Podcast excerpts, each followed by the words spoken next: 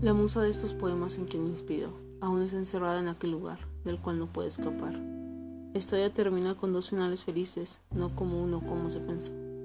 Ella no es mi media naranja, ni yo la de ella. Las dos estamos completas y felices a su manera.